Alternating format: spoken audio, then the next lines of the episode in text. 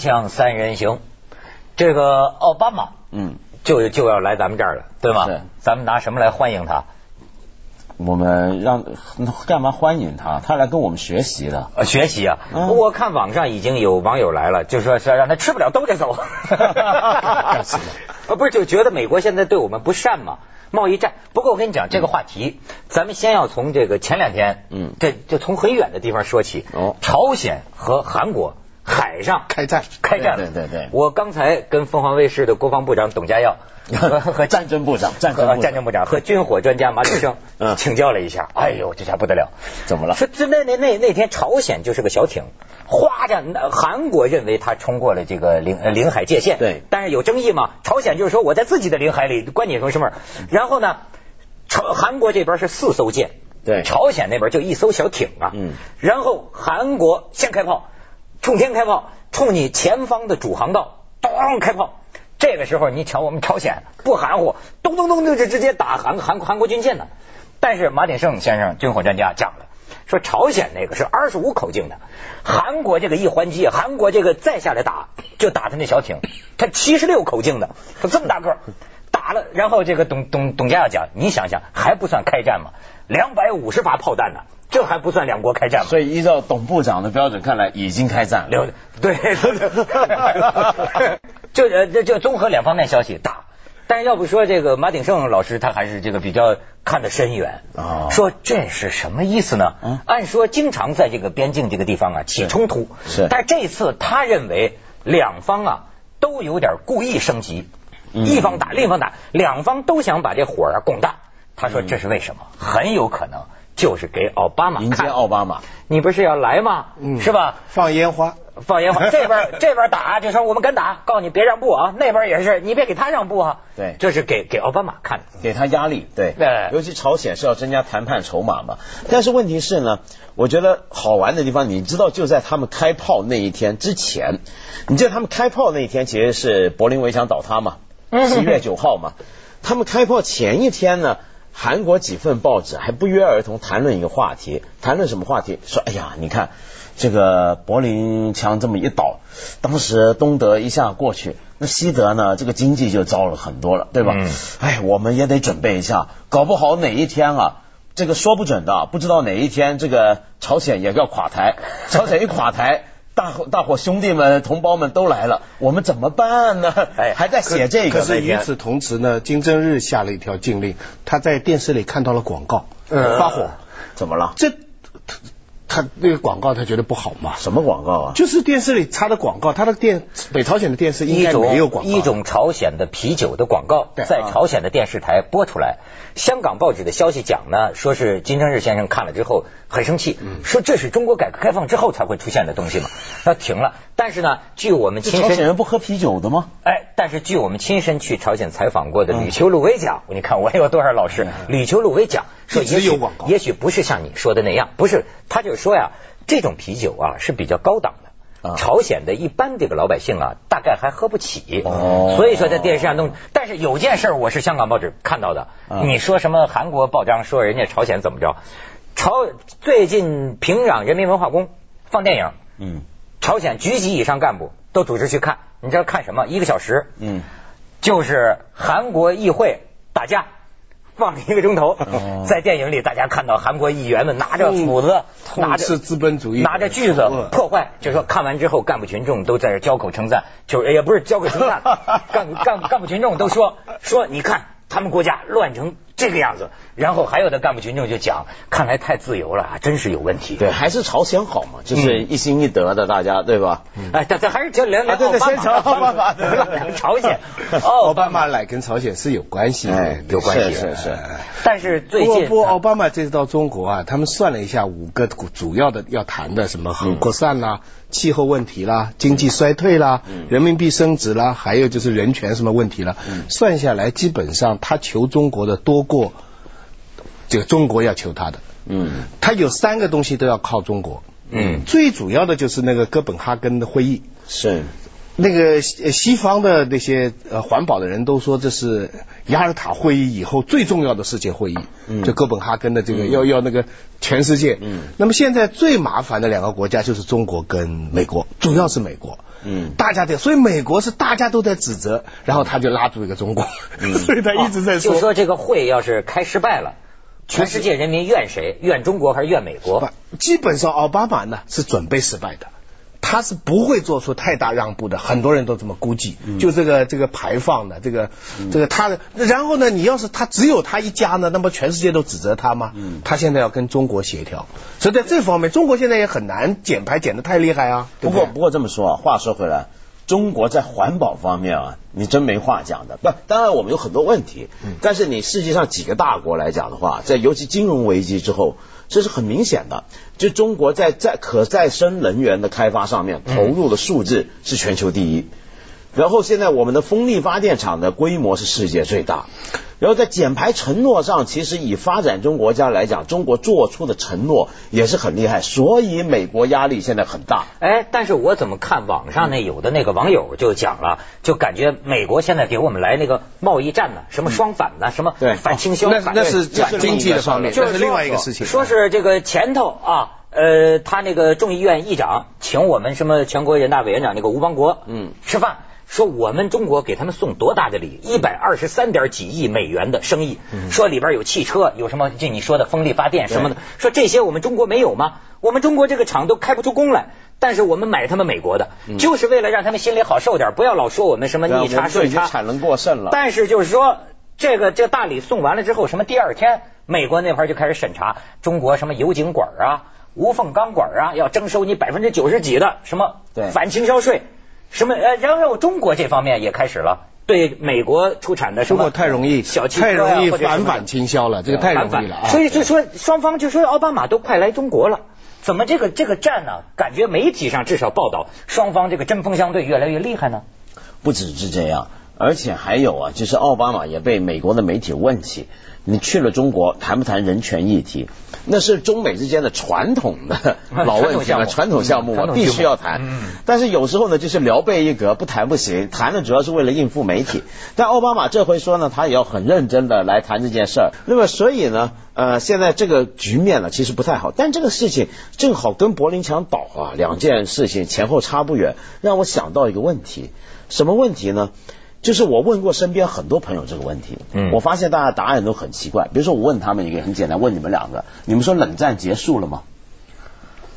呃，反正普京都认为冷战还没结束呢，他认为这个思维还在某些人的心里，就这个思维是吧？但是很多人都觉得那个局势上来讲，就柏林墙倒就结束了。可是呢，我们忘了一个很重要的问题，这个冷战结束是在西方意义上讲，对。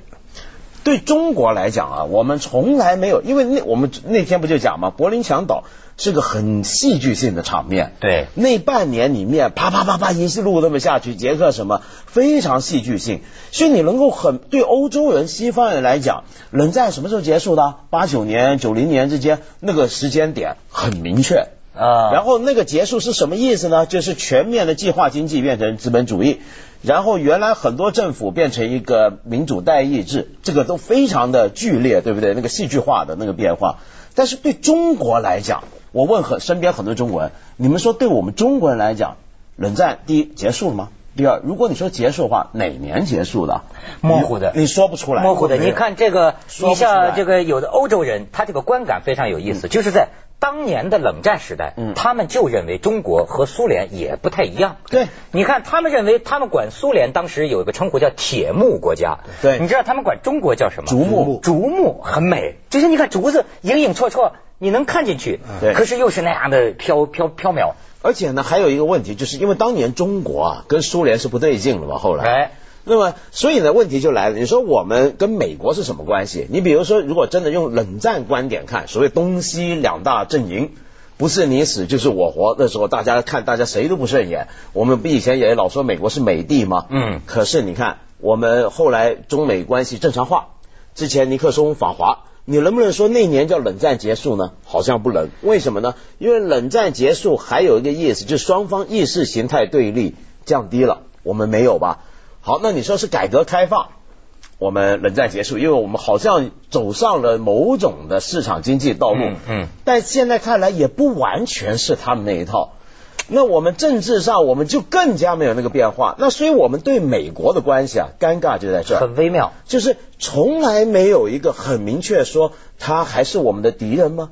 还是我们的好朋友啦？还是怎么样？哎，这是我跟你说，美国人自个儿都有争议，他们现在基本上是两派，就说到底中美是战略伙伴是吧？是倾向于融合，甚至有人发明一个词儿叫中美之间叫现在要建立超级融合。嗯，另一种呢，就是两个之间是不是一种竞争敌对？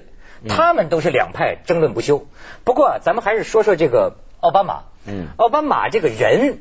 人家现在有标题讲了，说当年总统大选时候的光环叫随风而逝。嗯，而且呢，奥巴马快来中国了吧？奥巴马那弟弟。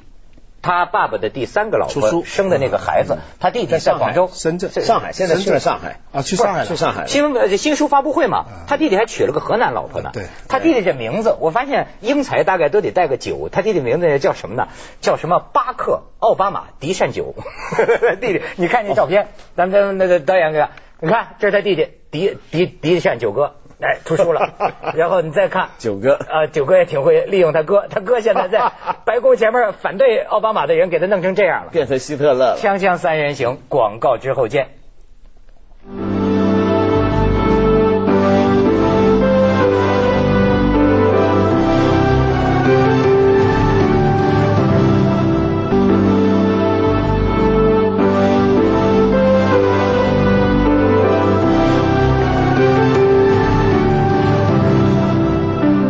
这个奥巴马也挺有意思啊，这个当总统这么长时间以来，还呃看不出呃干了些什么啊，但是啊得了一些很奇怪的奖。嗯，你看我记得他老婆最近得了个《魅力》杂志的一个反正最优秀女性奖，嗯，然后夫妻俩呢又得了个最佳衣着奖，嗯，再有就是奥巴马得的这个诺贝尔和平奖，嗯，他们手机短信息上不有个段子嘛，说这个全世界人民都在问，包括美国媒体都在问，说这让我们很尴尬，怎么的奥巴马他干什么了，他就得这么一个奖，但是。诺贝尔的评委会回答说：“这个世界上只要美国总统不干什么，世界就太平了。”其实获得是个非非布什奖，对，非布什奖。他这个奖是用来惩罚布什的。哎呦，对。不过你说他不干什么？我觉得现在中美啊，这个奥巴马来啊，大家都是机会主义外交，都没有讲到很远。他刚才讲那个冷战这个东西，如果讲很远的话，哈，是非常两个极端的看法。嗯，中国还是有一些人。认为自己是中国是国际共产主义运动继续在延续，而且一枝独秀。对，而且呢，等到若干年后，中国要是真的成为世界第一大经济体，那真是马克思列宁的理想以另一种光芒出现在世界上。所以，的确有人真的是相信到今天，但还是有一批人呢，他相信呢，这个社会制度的改变，中国的这个高速公路啊、汽车这个整个美式的生活方式，迟早会改变这个社会的政治制度。所以这两种想法的人呢，其实现在都都存在，都坐在同一个位置上。但是主流的看法是机会主义的，就不管将来的。美国一样，美国对中国的看法也是这两种。有一些人始终认为中国这个不同社会制度的强大的经济对世界是将来是巨大。所以美国最右派的那个智囊机构啊，他甚至不赞成支持中国的民主。啊，他就认为这个这个这个国力之强大，将来会对世界很大的危险。当然，还有一些人呢，也是杜勒斯那种，他认为这个总之麦当劳啊 这种东西多了以后，这个国家就会改变。我觉得掌权的人现在都不想这些长远的事情，都是在应付眼前的事情。你你比方说奥巴马为什么来对中国搞一点小的反销啊？他为了通过他这个医疗改革方案。他那个医疗改革方案在众议员刚刚五票通过，嗯，他这个五票里边有一票是共和党。支持过来的，其他他要力保这些民主党，没错。民主党在每个州靠什么？要靠选民的支持，就是工人阶级。现现在地方选举啊，民主党已经好像输了三个州了，对，已经输了三个。所以，所以他用什么来讨好地方上这些人呢？他就是一个，他要说我不能不能让步。他这个游戏已经玩了多年了。人权问题啊，反而不，我不觉得是这一次的。他的最关键，装模作样都会做一下。就是他最拿来谈的这个所谓经济问题、反倾销问题，这个最最要紧。为什么？因为这个东西对他来讲，才是真正回去换选票的玩意儿。因为他这个医疗改革现在遇到，这是他的生命。因为医疗改革呢，其实是这样的：我们平常国其他国家的人看。都会觉得他提出那个医疗改革，在美国来讲，在西方那么富裕的国家来讲，其他都有了，其他国家都有，而且他已经温和的不得了。对，但是你要知道，美国那个共和党右翼是是很夸张的，他们觉得这都不行，就把他说的是希特勒啊什么，嗯嗯所以他一定要想办法讨好那些工人阶级。对，工人阶级很重要，他要告诉他们说，你看，我去中国帮你们争饭碗去了，对吧？然后就你们好歹也支持我那玩意儿吧。但是美国现在工人阶级也挺惨的呀。我听他们讲，奥巴马当年不是说什么 Yes we can change 吗？人说 change 的是什么？就是失业率上升了。说现在美国的失业率已经百分之十点几。所以他有解释啊。所以他就解释成中国货太多啊。失失业率怎么来解释？他他还有别的解释。他现在他们那帮人的解释就是：第一，这是共和党造下的祸害。为什么呢？因为这是金融危机的后遗症。金融危机怎么出来的？经济泡沫全是你们之前小布什那帮人干的。第二呢，就是他也承认了，他说：“对，我们要变化，但变化来的没那么快。”就是当时你发现没有，大家对奥巴马的那种认同感啊，实际是很有理想色彩的。对，是他是感觉他是一个。坚持理想价值的这个人嘛，现在目前对他来说，他要是能在参议员、参议院能通过他那个医疗改革方案，就是他的大胜了。他现在众议院刚刚通过，他要把那个受保的人从百分之八十三变成百分之九十五。最重要的就是说，他把那个保险公司啊，那 pre-existing condition 要取消。就美国这个保险公司，它有一条就是说，假如说我以前都碰到过这样的情况，你买了保险了，可你得了一个病，这个病以前就看过医生。他这个保险公司才开始十八个月就不管你这个病，嗯嗯嗯，明白吧？他是他是他就说你这个病以前就有的，现在这个改革方案就要把这个取消，对，这他就会损害保险公司的很多利益，包括大制药然后多少多少万亿的钱要投进去，那些其实所有工业国家都做到的，连中国都准备做全民医保的，美国就这么困难，所以奥巴马其他的东西他非常机会主义。可是啊。我我在想啊，对他来讲，他还给我们看到个很好玩的一个政治上、政治学上的一个课题。什么课题呢？就是说，美国现在有一批人是觉得奥巴马今天是陷入很多困境。嗯，医疗改革是一个，经济上是一个。啊枪击案呢？这两天这白宫都降半旗了。还有阿富汗问题啊，就是阿富汗到底征兵还是不征兵，还是干脆撤呢？他为什么会陷入这个僵局啊？其实你跟马英九是可以平行比较的，他俩人都长得俊，还还不止这个，是比较什么呢？就这个两个人上台的时候都说我要带来变化，嗯，给大家很大希望，然后因此得到非常高的这个呃投票的这个数字，这民意很强大，民很快就失落。但为什么失落呢？就是因为他们还提出了另一个想法。这个想法跟第一个想法是有矛盾的。那个想法是什么呢？说我要统一或者是团结过去分裂的两派。啊问题就在这。你马英九上台的时候就说。我呢虽然大胜，但是呢绿的那边，对，我也要。我不是蓝派领袖，我是蓝绿一起的领袖。问题就来了，你为了照顾那帮人，你就永远陷在那个僵局。赖赖幸元也是，对，奥巴马一上台的时候，嗯，也现在有些人就批评他对共和党太照顾、太温和，说你硬着去搞，那时候快这这迅雷不及掩耳的，不管他们，啪啪啪那么干下去也行，但是他就不。他说：“哎，共和党那个，我要拉拢他们，想办法要两党合合作啊，结果搞半天也没合作成，还越闹越僵。看来哪头都卖好啊，哪头都卖不了好。没错，这是锵锵三人行，广告之后见。”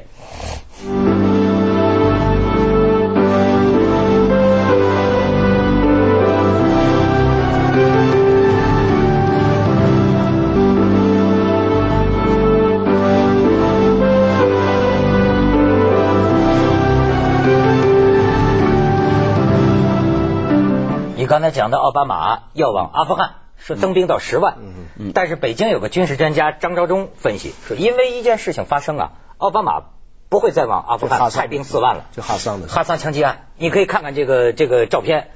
这个哈桑呢，美国军方档案说他没有宗教背景，可是现在越来越多的这个资料显示呢，他是穆斯林，然后呢他是也门人，呃，还是现在就说《纽约时报》又讲啊，他跟一个。极端宗教人士有接触，那个人又跟九幺幺恐怖劫机者有过接触，他的这个两支手枪到什么德克萨斯州胡德堡军事基地，跟香港一样大，好家伙，大开杀戒，就是杀死十三个，打 伤三十个。而你知道这个胡德堡这个基地啊，很主要就是从伊拉克、从阿富汗回来的这些士兵。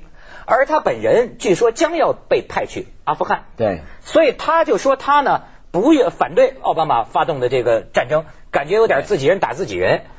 就这现在刚刚苏醒，这这刚刚苏醒几天，听说这个哈桑啊，什么话都不说。对，那个美国政府碰到这样的事情就非常难办。